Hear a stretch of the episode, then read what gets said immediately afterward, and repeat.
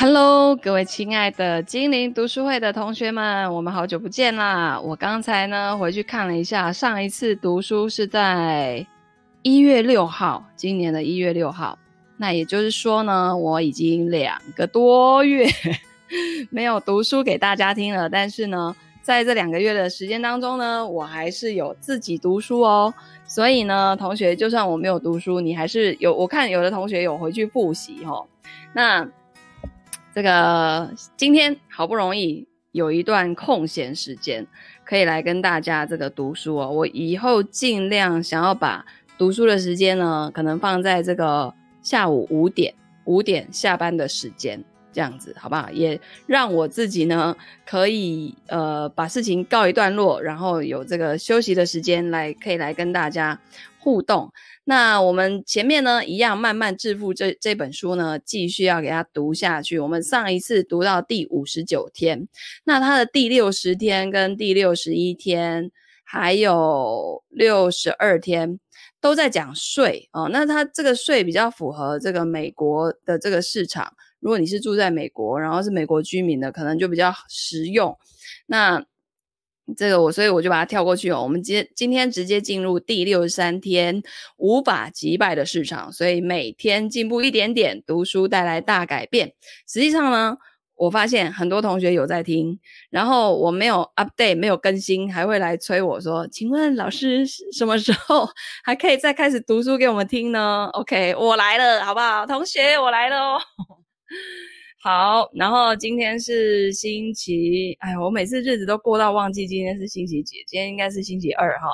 好，总之呢就很开心能够跟大家又开始读书。那我们今天呢先把这个《慢慢致富》读第六十三天，然后接着再读这个感恩日记。今天要讲的是跟物品有关的。那最近你们知道我在二月底的时候跟菲利斯老师有办一个金钱整理的这个。七日行动营嘛，那其实菲利斯老师呢是国内呃知名的整理专家，他就是物品物品，他非常的控制在一定的数量，这样也不会造成金钱的浪费。然后人呢住在那个空间里面也比较清爽，然后你可以更专注，因为你不会被很多的物品给干扰你的视线。那我就发现真的去到他们家呢，真的就可以很专注的把事情做完。所以那个菲利斯老师本身他的效率是非常的高的哈。好，所以接下来我们就进入这个第六十三天无法击败的市场。这边有一句话说，华尔街一直灌输我们一个一个梦想，就是我们可以赢过市场，因为这个梦想可以让华尔街赚大钱。OK，想象你加入一群周末勇士，也就是只有周末才出动的业余者的这个阵容，然后呢，面对一个职业篮球队。或者是你在网球场的这一边，而站在对面的是温布顿网球大赛的冠军；又或者你把自己的老旧自行车从车房中牵出，站上环霸自行车大赛的起点上，你认为你自己的胜算有多少呢？这个问题并不难回答，你的得胜的机会就在零跟什么都没有之间。投资也是一样。大量的统计跟不可推翻的逻辑都告诉我们，投资就是一个输家游戏。绝大多数的投资者，业余的或者是职业的，所赚到的都低于市场平均值。在扣掉投资成本之前呢，我们所有的人的确从股票或债券市场赚到回报，但是扣掉成本之后，可能所剩无几。没错。就像是也有人会中彩券一样，少数的投资者确实可以赚到大钱。你今年呢，也许可以胜过市场平均值，也许明年也可以，但那个冷酷无情的投资成本，迟早会让你付出代价。你花了一辈子投资，想要赢过市场的几率，不会比你赢过职业网球选手的几率大多少。事实上，可能还要更糟。职业网球选手可能还有失常的一天，但是股票市场呢，可是每天都要激烈竞争的哦。很多人都不愿意接受这样的看法。那我们那个不可靠的记忆啊，会让我们以为自己的投资表现比实际上要好。我们经常会落入过度的自信，觉得自己知道什么时候股市会飙升，市场的下一个走向会是什么。但是这种妄想呢，会让人付出巨大的代价。我们呢？能够越快知道自己，并且接受自己不太可能胜过市场这个事实呢，我们的财务前景就会更为光明。好，这个实在是血淋淋的一句话哈。很多人就是什么击败市场啊，然后什么人定胜天呐、啊。实际上呢，在投资的领域啊，嗯，越来越少看到这样的情况出现了哈。就是呃，你越是去那边。汲汲营营想要去打败市场的人，到最后通常都是伤痕累累，并且效果可能也不怎么样啊、反而呢，那个躺着都不动的，诶，莫名其妙他就获得市场的报酬率了。OK，好，所以这就是今天的第六十三天的内容哦。好，那接着呢，我们就进入感恩日记了。感恩日记，我上次读到第四章。今天呢，要来读的是第五章，钻戒缩小跟回忆增多。好，这个作者提到说，感激得知我不必靠物质得到快乐，很高兴拥有许多可以回忆的经验，幸运跳下想要更多的享乐跑步机。好，过去几个月，感激我生命中的人，已经显著改变了我的经验跟世界观了。我环顾室内，心里就在想，下一步是不是应该要感恩我四周所有的东西，譬如说照片啊、家具啊、艺术品啊、呃新买的电视啊，还有旧的玩具啊等等。那我喜爱我所拥有的大部分的东西，但是我从来没有想过要感激他们。我猜想啊，是不是只有新东西才会让我们感恩？那说到这个哈，我曾经看那个。就是什么什么怦然心动的人生整理魔法术的那个作者，呃，近藤麻里惠是不是？他在 Netflix 上面有一个纪录片，然后总之他就是到客户家里面去，开始要帮客户家做整理的时候，他都会跪下来，然后去，诶，不算跪，那就日本人坐在地上就这样跪着嘛，哈，然后祈祷、感激、感恩这个屋子，然后就是感恩这个屋子。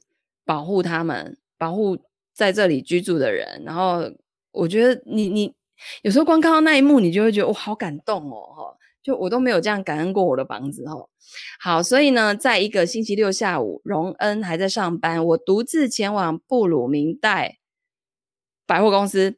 当然是假研究调查之名，女装部的试衣间人满为患。于是呢，我转到令人流连忘返的家居用品部，造型精美的碗盘正在减价。虽然家里不缺，我还是买了六个黄色的麦片钵，好高兴哦！再买几条新的棉绒毛巾如何呢？这些粉彩色系的毛巾一定可以使我们的浴室更显得明亮。跟我同时新买的浅绿色床单也很搭哦。好，开始说服自己买东西。接着呢，我又被一个厨房用具展示柜给吸引了，只花了九元就买到一把蓝绿色刀柄的瓷陶瓷小刀。这么便宜的价格，我可以买两把。我拎着几个沉重的棕棕色大型购物袋离开了百货公司。买的时候很高兴，但走在回家的路上，这些袋子却让人感到异常沉重。第二天呢，我对这一次购物行动呢，越发感到心情沉重。我很想要感激新买的物品，可是购物的愉悦感已经消失殆尽了。大部分国人都很善尽消费者促进经济繁荣的责任。我们快乐时买东西，无聊的时候也买东西。沃尔玛的这个连锁超市就曾经夸口说，大多数的美国人。住家方圆六里之内就有一家他们的分店，但随着网络商城的兴起，我们的欲望更快速的被得到满足了。郊区的实体商城正在陆续的歇业。有一天晚上的深夜呢，我从我最喜欢的居家家饰用品网站叫 One Kings Land 买了一个装饰用的枕头，没有必要等到第二天天亮出门去买，按下购买。确认键的快感是如此令人满足啊！因此，隔了两个晚上，我又买了另一个枕头。这还只是开端哦。那一位 UPS 送货送货员，因为太常出现在我家门口，害我都觉得我好像应该请他喝一杯咖啡。网络上的零售业者推出的商品种类不下数十亿，如今更直上云端。可是买这么多东西回家之后，如何处置呢？一家女性杂志的编辑有一次告诉我说，她有一个使杂志在报摊增加销路的伎俩，就是在杂志封面打上整理妙方的显著标题。后来呢，我去药房查看这个伎俩是否仍然被持续运用，果然半数以上的杂志都提供腾出储藏空间、整理衣柜跟碗橱，以及享受更整洁的家居环境的技巧。我买了一本，保证教会你从杂乱无章变成服服帖帖的杂志。仿佛我们的物品是野生动物，有必要驯服它们乖乖听话。不仅杂志编辑了解我们的物品，逐渐拥有我们，而不是我们拥有它们。连专门出售收纳容器跟置物架的家居网站，叫做 The Container Store，一年的营业额都攀升到七亿五千万美元。从百货公司回来的那一天晚上，我写了感恩日记。我想要歌颂我的购物行动，但是我知道我不是真心的。那几个麦片波用来装米果，虽然实用，但是我有一种感觉，时间久了以后，他们不会在我的生活中增添多少惊喜。第二天呢，我跟康奈尔大学的行为经济学家汤马斯联络，他呢研究人类的消费行为跟快乐之间的关系已经有很多年。他发现买了东西，譬如说汽车啊、电脑啊、大萤幕的电视机之后，似乎可以使我们兴奋一阵子。那你头一次在家看《阿凡达》3D 电影片的时候，可能觉得很高兴，但是物质享受并不如我们所料的可以一直让我们感到满足。他的研究哦，结果发现，我们从经验得到的喜悦比从物品得到的更持久。去海边度假，在卡内基音乐厅听一场演奏音乐演奏，或者是全家人在后院烤肉。都能够带给我们电视所不能及的持更持久的满足。那物质的这个物品的问题在于，我们会对它习以为常。我们想要一样东西，一旦得手之后呢，我们就不再关注它了，甚至不在乎它。我们不是忘恩负义的人，我们只是我们脑神经细胞的产物，会对新的刺激强产生强烈的反应。这些脑神经细胞看到新的东西会立刻充电。可是，当他们认出熟悉的形状之后，就会减少放电。从生存的角度，这是合理的。当情况稳定的时候，你不太需要关注它，因为已存在一段时间的事物危险性是比较低的。所以呢，脑神经细胞会保持安静。可是，一旦出现新的人或物，那就有理由提高警觉了。我们的脑神经细胞就会做出适度的反应啊！快看！那个在飞的东西是一只鸟、一架飞机还是一个超人呢？好，这一些脑神经细胞引发的刺激作用会使我们感到兴奋跟跃跃欲试，这是一种美好的感觉，所以我们呢会不断的追求意想不到的刺激，使它们充电。这种高度关注的状态，从前使我们保持警觉，以防止猛兽攻击；如今呢，是让我们三更半夜还在网站买行。聪明的行销业者。经常会改变网址，我们的脑细胞才不会堕入适应的模式。啊，其实是换网页的形式啊，哈，实际上有这样的工作，就是那种网页的编排啊，时不时就要改版这样子。那那一些漂亮的枕头源源不绝的进入我家，其实不是我的错，是因为我的脑神经细胞看到新的东西之后，又跟我说买它，买它，买它。好，为了对抗我们天然的适应力，我们在这一场显然无休止的游戏中持续购买跟获取。季洛维奇表示，累积物品只会使我们期待更多，不会比刚开始的时候更好。我称之为车库中的保时捷症候群，以纪念我在多年前认识的一个人。好，这个人呢，一天到晚叨叨絮絮的说想要一辆保时捷911。好。他呢有那个保时捷911，然后他有平稳的方向盘、流线的线条，开丰田车的人必投之以羡慕的眼光。后来啊，他果然如愿以偿了。第一次享受到坐在柔软的真皮座椅上，十秒钟之内车速从零到一百的快感的时候，他简直欣喜若狂。但开了几星期之后，他就开始烦躁了，不是交通拥挤，就是找不到停车位。他梦寐以求的魔法战车，如今沦为一辆。停在车库里面需要定期换油的轿车，有谁还会对这种事产生幻想呢？我第一次体会到另一种版本的症候群是小时候学芭蕾舞的时候，校长说我的踮脚旋转技巧很棒，可以升到硬鞋班。硬鞋诶，哈，就算是巴瑞希尼可夫冲进来将我拥进他的怀里，也不会比这一刻更让人兴奋。可是呢，我的母亲就反对了。他担心硬鞋会伤害我的脚，我又哭又喊，怪他毁了我的一生。我不断的哀求、恳求，声称如果我能拥有一双硬鞋，我会快乐一辈子，世界又会充满喜乐。有一天我喉咙痛，请假在家休息，就幻想如果我有我有一双硬鞋，我会穿它们躺在床上，我的病就会立刻好一大半。在我的心中，他们有。有这个魔力就对了。我的母亲终于让步了，买了第一双硬鞋的记忆至今历历在目。粉红色的缎带在手指上的触感有如丝般轻柔，我将它们缠绕在我的脚踝上，爱不释手。这种激情维持了一个钟头。哈，芭蕾硬鞋虽然依旧是光滑柔嫩的粉红色，但它们的魅力却消失了。假如我爱芭蕾舞，也许会有两样情，但我只爱硬鞋。跟大多数我们拥有的东西一样，当我们渴望得到他们的时候，他们的魅力啊，远远超过到手之后。那么，有什么方法可以解决这种症候群呢？答案显然是不断升高欲望。当你厌倦保时捷的时候，就去买一辆法拉利。当硬鞋失去他们的魅力的时候，不妨试试诶芭蕾舞裙呢？哦，问题是这样做是不管用的。心理学家称之为享乐跑步机。你买一样想要的东西，当它不能够完全满足你的时候，你还会再去买一样，然后再买一样。那每一次买的东西呢，也许比上一个更漂亮或更贵，可是这种循环永远不会停止。你可以不断的提高你的欲望，但是你每一次。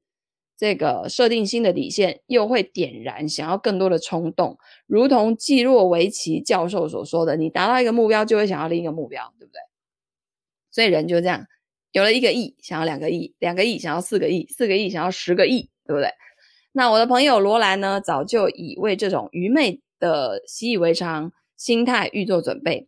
他在几年前订婚的时候，未婚夫送他一纸豪华的订婚钻戒。他第一次对我亮出他的四克拉钻戒的时候，我大为惊艳。我说：“哇，好大的钻戒哦！”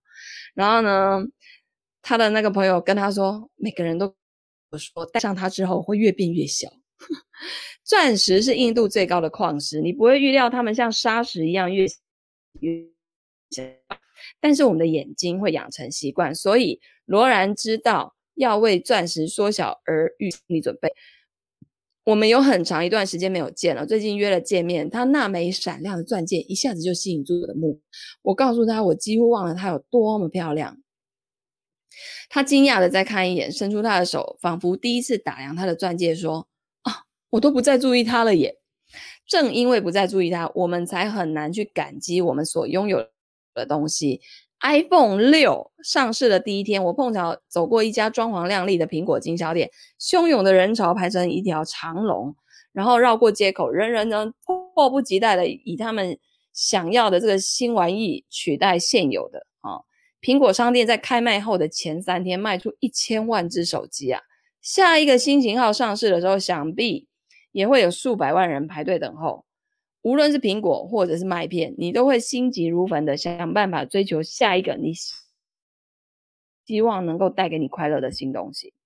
那基洛维奇呢？最近扩大范围研究我们所买的物品跟我们的感激程度之间的关系。他做了各种不同的实验哦，想要了解买什么物品能够激发感恩。结论是，物品不管有多精美、多亮丽或多贵，都没有办法使人感恩。然后他又比较人们把钱花在购置物品，以及花在获取重要的体验，两者当中谁最能够令人感恩？大体上来说呢，购买物品不会使人感恩。他说。大部分的人哦，宣称体验比物质产品更能够使他们感恩。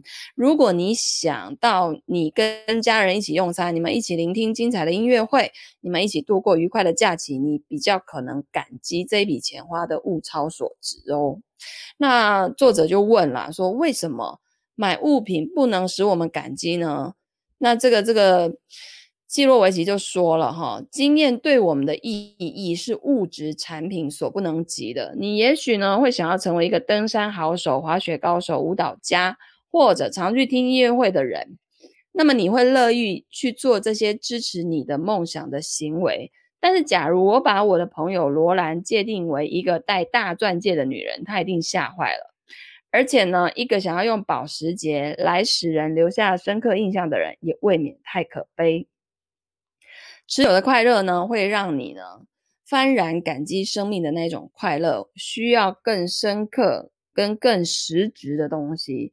心理学家有谈到原负效应，意思就是说，一旦呢拥有呃某一个东西，你会认为它是最好的。那受试者在实验中得到一支笔或者马克杯这种便宜的小东西，他们会立刻认为这是他们的东西，而且不愿意跟人交换。这还只是小问题。感激物质产品的一个大问题是，你往往拿你拥有的东西跟别人的东西互相比较。你买了一台新的笔电之后，你的朋友让你看它更快更轻。制作出来的动画不输给皮克斯的笔电的时候，你就会觉得啊，你的新笔电好像也没这么完美，那你的一部分喜悦就消失了。早知道就买一台更好的。但是在经验方面就不会有这样的比较了啊，嗯。因为经验纯粹是个人的，不用比较。如果你喜欢你在好莱坞体育场观赏的音乐会，你不会在乎别人在夜总会玩得很开心。如果一个朋友呢住进罗德代堡的豪华饭店，你也可能不以为意，而满足于你自己的沙滩排球跟浪里面嬉戏的美好回忆。研究的结果同时发现，对一个经验赋予浪漫的色彩，比拥有一件物品要容易得多。假如呢，你的车老是故障，你会很沮丧，不容易产生正面的思维。那尽管你度过一个凄惨的假期，回家之后你说是啊，一直在下雨，可是呢，我们在室室内玩拼字游戏，而且一直都在一起，对吧？季洛维奇教授笑着说，他告诉我，他做过一项实验，哈，调查去迪士尼乐园的人对这趟旅行有多少期待。那受访者呢，在行前都表示非常的兴奋，声称迪士尼有多好玩。进园之后再访问他们，发现他们没有行前那么兴奋了。为什么？因为队伍排太长，天气很热，食物又很贵。但他们回到家之后，他们又会再度给予正面的评语啊！因为什么？家人都玩得很开心，每个人都很尽兴。所以你感激的是你对那一次经验的回忆，不是事件。人们对经验表达正面的回忆，远胜过对物质产品。现今的大数据哦，在研究工作方面，一天比一天重要。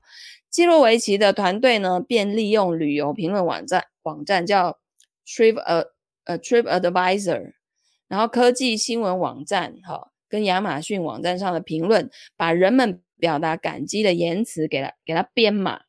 他们就发现说，人们呢，对于去餐厅吃饭或或度假地点的经验所表达的感激之情，多过于买衣服或电子用品。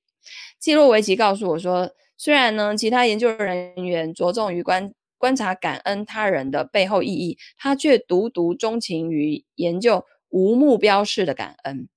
这是一种跟宇宙的连结，以及对生命感受到的喜悦。从这些个人的访谈、问卷调查还有评论，他确信在每一个人的感恩量表上，经验远远超过购物。他还计划从事一项实验。看它是否能够引发出一种良善的循环，也就是说，喜欢一种令你感激的行为的同时，也能使你减少物欲。甚至哪一种会使你更感激呢？他承认，他希望这项研究能够促使人们走上这样的一条路哦。他说：“假如啊，你想要多一点感恩，在经验方面多增加一点消费就对了。经验，好吧，体验，而不是去买物品。我们往往不了解我们的物欲，以及我们如何使我们的环境。”变成有如购物商场那样不知不知足的企业哦。经验的一个好处是，他们能够促进你跟其他人的交流，这是物质商品所不能及的。那基洛维奇他说了，当你独自开车前往四周是一大片柏油路面的大商场的时候，你可能不会非常的感激。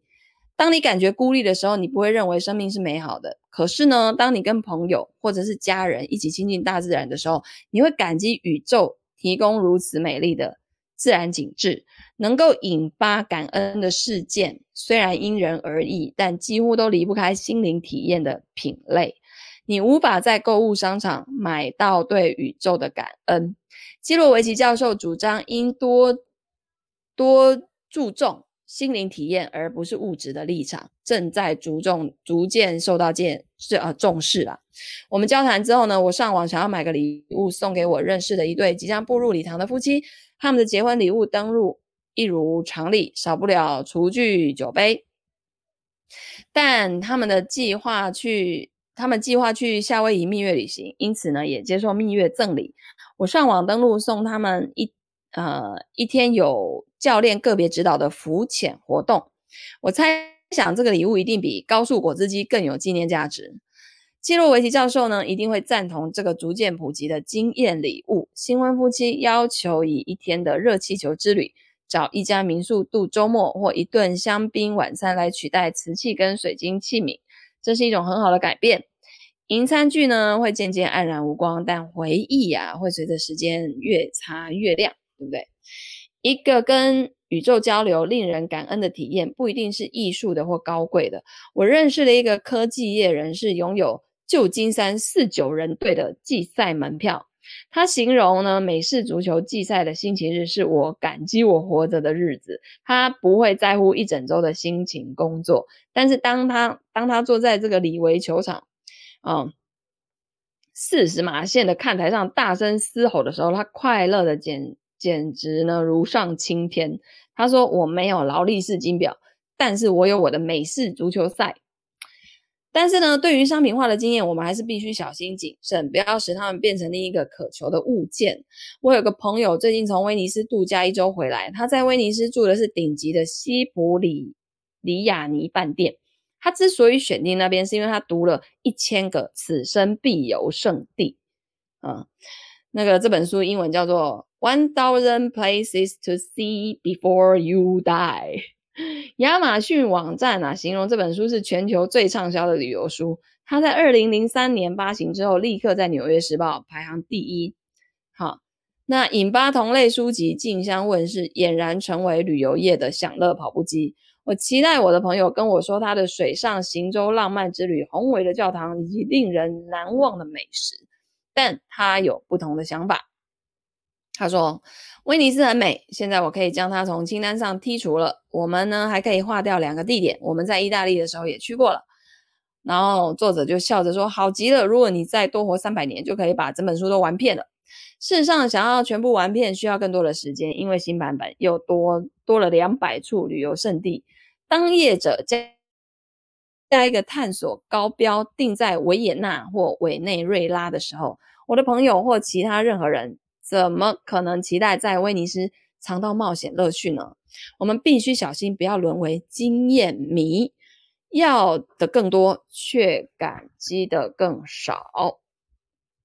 好，这个诺贝诺贝尔奖得主行为学家、经济行为经济学家丹尼尔康纳曼有说，很难说什么东西会使我们快乐，因为我们有两个不同的取悦面向，经验的这个。我跟记忆的我，经验的我，活在现在，接受一天八万六千四百秒钟所发生的一切。记忆的我是说故事的人，将过去的一小部分经验编织成记忆，成为现在的我们。那罗马哲学家哈有说，过去难以忍受的事会成为甜蜜的回忆。我们都有这样的经验，我们经历过看似悲惨的事情。到后来呢，都会让我们感激。两年前的夏天，我的丈夫跟我带着小儿子麦特一起去奥地利的阿尔卑斯山登山健行。我们每天穿，就是穿梭在这个青翠的山腰上，乳牛懒洋洋的吃草，满山遍野的野花一望无际。夜晚呢，我们住进舒适的客栈，大啖美美味的晚餐之后，舒适的相互依偎在一起。这趟旅行啊，尽善尽美，直到第四天，我们花了一个早上走在崎岖的山路上，从阿尔卑斯山的原野来到岩石峥嵘的山崖。吃过午饭，被眼前雄伟的风景所吸引，我们终于登顶了。远远望下去，那间漂亮的小红屋就是我们晚上要过夜的地方。麦特寻找下山的路径，但我发现他的表情啊，渐渐转为凝重。他又找了几分钟，看看有没有另外一条路，可是没有。他说这条路有点陡，不过我想我们应该没有问题。这条从山壁上开凿出来的狭窄小径，一边呢就是陡峭的岩壁，另外一边是垂直下降数千尺的险崖。换句话说，踏错一步，我就会滚落悬崖，从人间消失。由于我的行动笨拙，这不是没有可能。山壁上钉了几处可以抓握的扶手跟缆绳，我惊骇地抓着它们不敢动。但是我别无选择，原原路回去已经是不可能。那前路呢，又狭窄凶险，谁都无法牵着我的手或搀扶我，我只能待在原地飙泪，或者是想办法通过。那我集中精神，专注在脚下的每一步。荣恩在后面保护我，麦特轻快地走在前面。每隔几分钟，他就停下来鼓励我。他说：“妈，再过十分钟，我们就完全离开这个地方喽。”好。这个往前望去啊，我知道他对时间的估计太乐观了，但是我很感激他的哄骗。半个小时之后，当山径渐渐变宽，陡峭的山崖变成平缓的山坡的时候，麦特胜利的高举双手说：“我们成功了。”然后呢，他说：“这个他儿子啊，就看他很疲惫，就帮他要拿背包。他说啊，你不用帮我拿哦。可是他儿子说，我喜欢这样可以平衡。”接下来的几分钟，他跟我并肩走着，说好听的故事给我听，唱唱歌，吹着快乐的口哨。我又想哭了，但这次是不一样的原因。嗯，他说：“谢谢你帮助我度过了这一段。假如有研究人员在下山那一刻打给我，我会说那是我这一生中最恐怖的时刻。是快乐吗？还是感激呢？那一刻都不是我的词汇。但事后回想我们做的一切，我非常的感激。”我体贴的儿子，这个记忆，这个记忆的我不需要花很长时间才出现。当我们坐在客栈的太阳台上大口喝柠檬汁的时候，麦克麦特说：“好酷的登山日啊！”然后他说：“对，酷到不行啊！下山时的恐惧已经成为过去了，我又可以感激这一趟美好的登山之旅了。在这趟登山的探险当中，我的经验啊，惨不忍睹啊！就是我的经验的我。”惨不忍睹，而我的记忆的我却无比满足。但反过来也行。假设呢，你到一家新的餐厅吃饭，食物芳香美味，服务也周到，你跟你的爱人每吃一口食物都要互相的亲一下。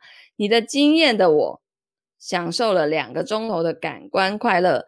当你挖起一勺烤布雷，你可能已经在感恩这餐饭满满的喜悦了。不料。最后一道上最后一道饮料的时候，这个 waiter 呢，不小心把咖啡洒在你最心爱的丝绸衣服上面。你们要离开餐厅的时候，又发现寄存在衣帽间的电脑包不见了。这是一个美好的夜晚吗？康纳曼呢会说，这两个钟头的享受啊，一百二十分钟内的每一分钟都是真实的，不可以被否定。可是你的记忆的我却会留下更强烈的粗暴感。等到衣服送进干洗店，电脑也找回来之后，你也许又会沉浸在提拉米苏蛋糕的美丽回忆里了。所以，这个康纳曼教授就发现啊，当一个经验结束的时候，会对我们的整体记忆产生一种过当的效应。譬如说，假如你在医疗的过程即将结束的时候，突然发生疼痛，那么你对这一次医疗的记忆就会比在过程中发生同样的疼痛留下更恶劣的印象。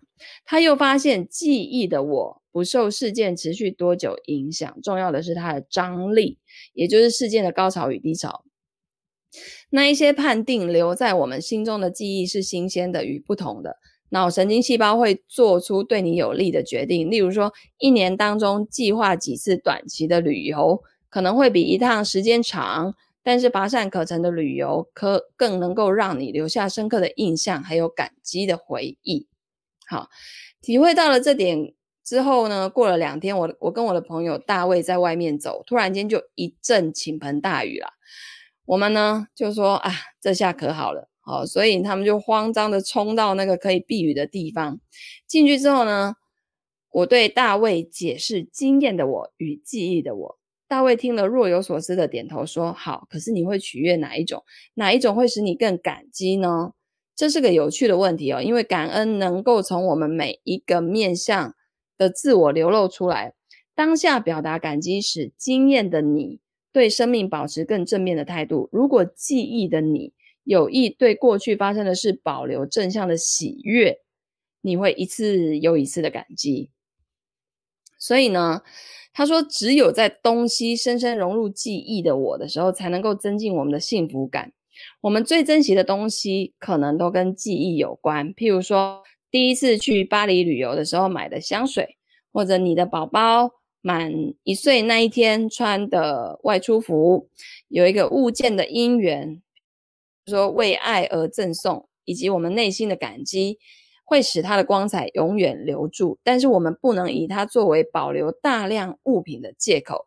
即便没有挂在阁楼上以略微发黄的香珠蕾丝礼服提醒你，你的记忆的我仍然可以为你的婚礼带给你的喜悦而感激。甚至当我们认为我们感激我们所拥有的一切的时候，它往往也是我们希望拥有与保留的过去的经验。所以呢，他完全，作者说他完全可以接受。应该要把钱多花在经验上，而不是物质商品的理念。可是呢，有一个小声音一直不断的对他絮絮叨叨的说：“啊，是的，那是我的节俭朴实的母亲，讲求实际的他一向主张辛苦赚来的钱应该用来购置持久耐用的物品。他认为度假呀、开趴啊、出去吃豪华的晚餐都是不能够持久的轻率的行为，就像一阵风一样，一下就没了。所以呢，他的妈妈跟我说。”钱呐、要花在你每天都看得到的东西上。他说呢，这个是他小时候妈妈这样跟他讲的，而且呢，是他的母亲呢很少出门旅行，但是他有一套很好的沙发。现在我知道母亲主张把钱投资在持久耐用的物品上是对的，只不过呢，他所认定的持久耐用定义有误，因为沙发会陈旧、会沾污，而且。把钱花在你每天看得到的物品，会产生一个问题，就是你会对他们习以为常，视而不见。你的物品会沦为背景。天哪，真的耶！但是经验会成为历久弥新的回忆。你在迈阿密度假也许只有五天，但是你不会真的以为以时钟或日历去衡量它。假如它成为你的部分回忆跟部分的你，你会永远感念它。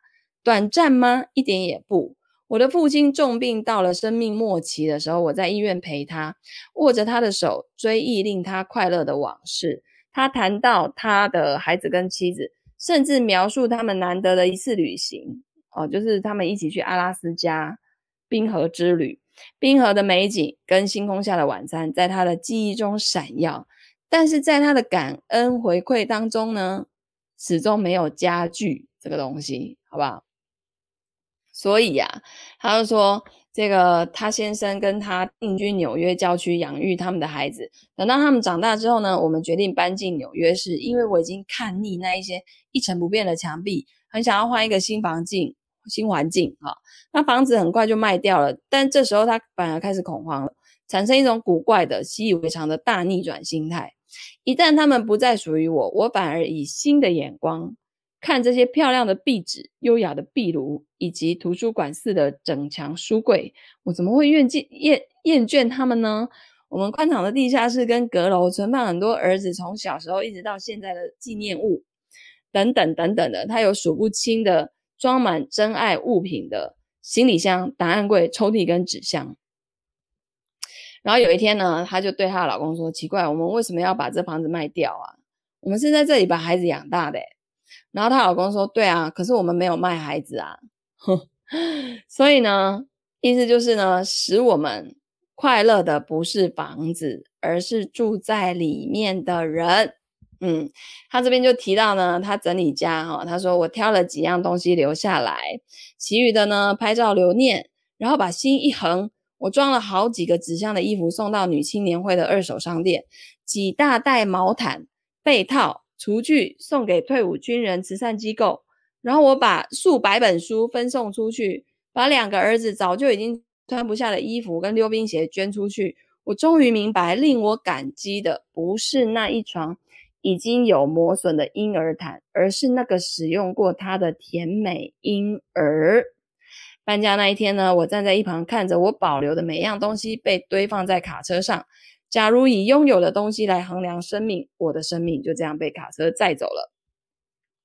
房屋清空之后呢，荣恩跟我把屋里屋外走过一遍，做最后一次的巡礼。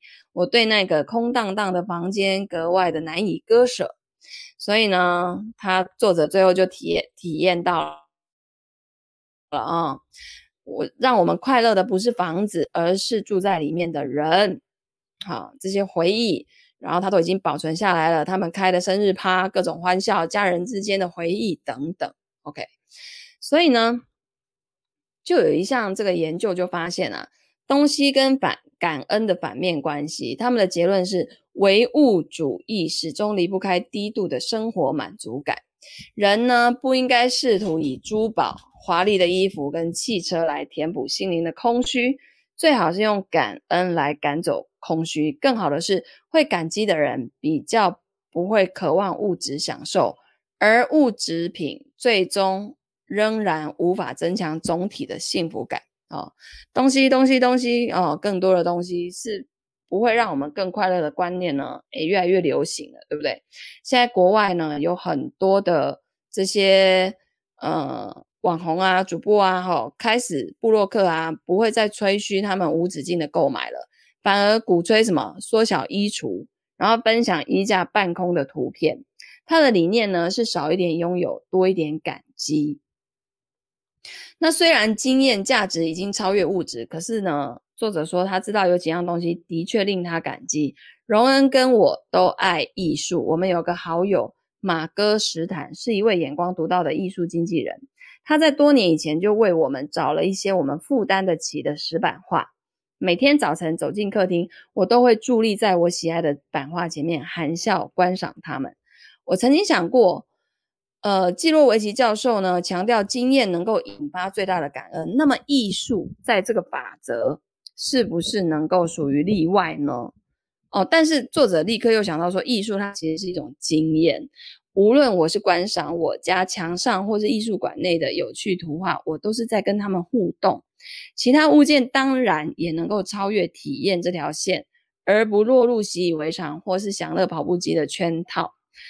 所以呢，他说：“嗯，他认识一个收藏经典吉他的人哦，他们也许是物质品，但他们同时也是一种传承。他每一次拨动琴弦，都是在跟人分享。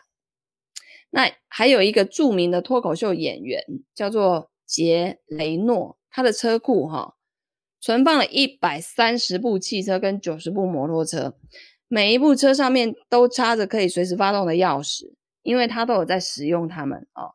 他说。”我从不认为他们是收藏品。